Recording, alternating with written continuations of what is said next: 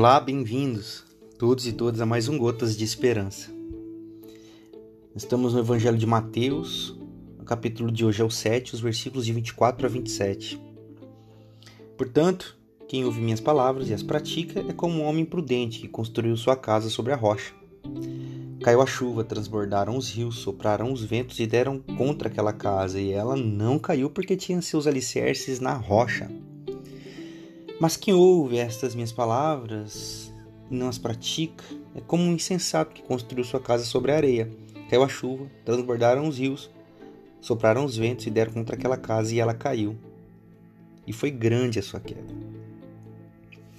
Jesus encerra o Sermão do Monte comparando o homem sábio com um construtor que edifica sua casa sobre um alicerce firme e Jesus diz que o tolo constrói a sua casa sobre a areia.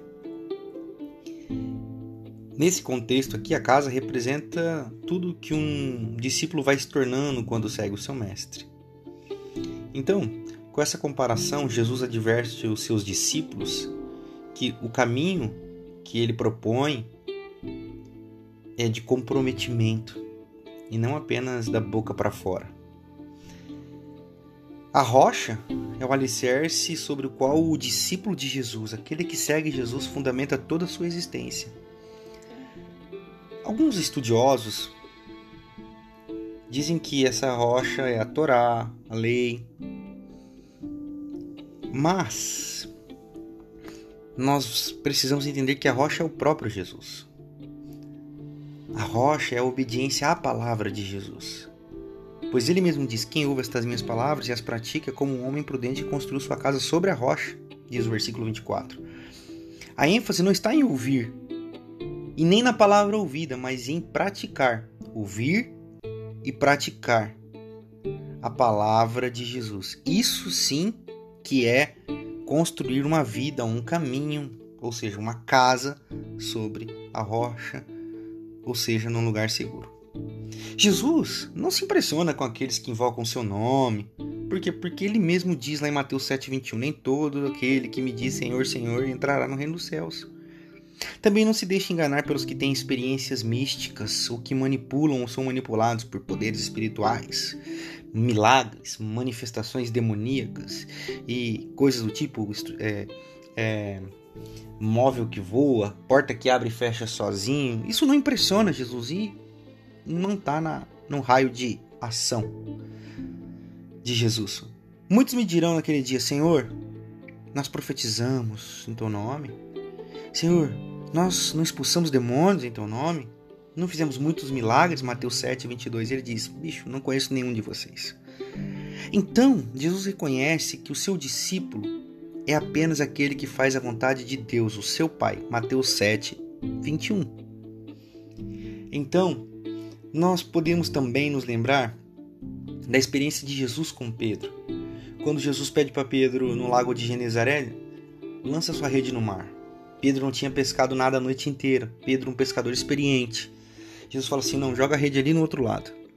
Pedro poderia dizer: Mano, eu sou pescador experiente. Meu irmão, eu sou um pescador experiente. Pesquei a noite inteira, não peguei nada. Vem você, filho de marceneiro, carpinteiro me pedir para jogar a rede, tá? Você tá de sacanagem com a minha cara. Não. Pedro não faz isso. Pedro é obediente.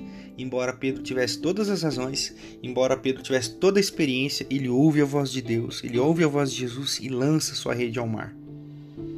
Isso é obedecer. Obedecer é deixar-se carregar pela palavra de Deus, pelo que Jesus pede para você fazer. Então, Pedro tem outra experiência de obediência. Ele está no mar, o mar está revolto, Pedro está no barco, melhor dizendo, com os outros discípulos, o mar está revolto e de repente eles veem Jesus andando sobre as águas e ele fala: Jesus, me, me, me manda ir até, até o Senhor. Ou seja, me dá uma ordem, me dê uma direção, me diga o que eu tenho que fazer. Então Dietrich Bonhoeffer vai dizer que se Jesus não tivesse ordenado a Pedro, vem até mim, tudo que Pedro fizesse ali ia levar para o fundo do mar.